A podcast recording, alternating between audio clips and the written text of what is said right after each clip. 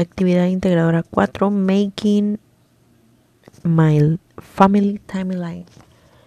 1. How long have you been living here? Answer 10 years ago. Uh, 2.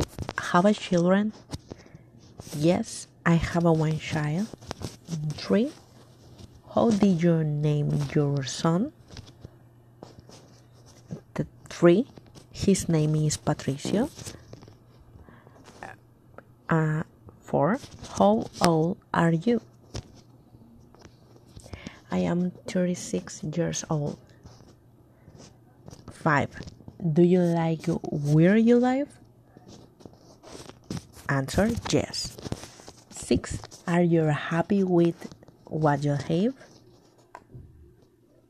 Answer yes and allowed.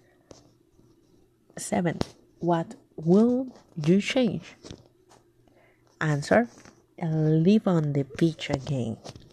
8. What is your profession? Answer I am a lawyer. 9. Where you lived before? Answer I live on the beach. 10. Was your your son born here or on the beach? Answer He was born on the beach in the south.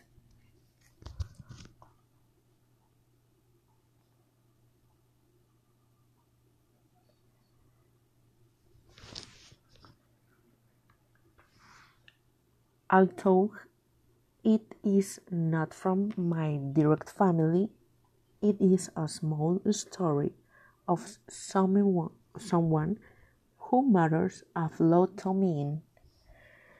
For me, it is very pleasant to tell hit every time there is an opportunity.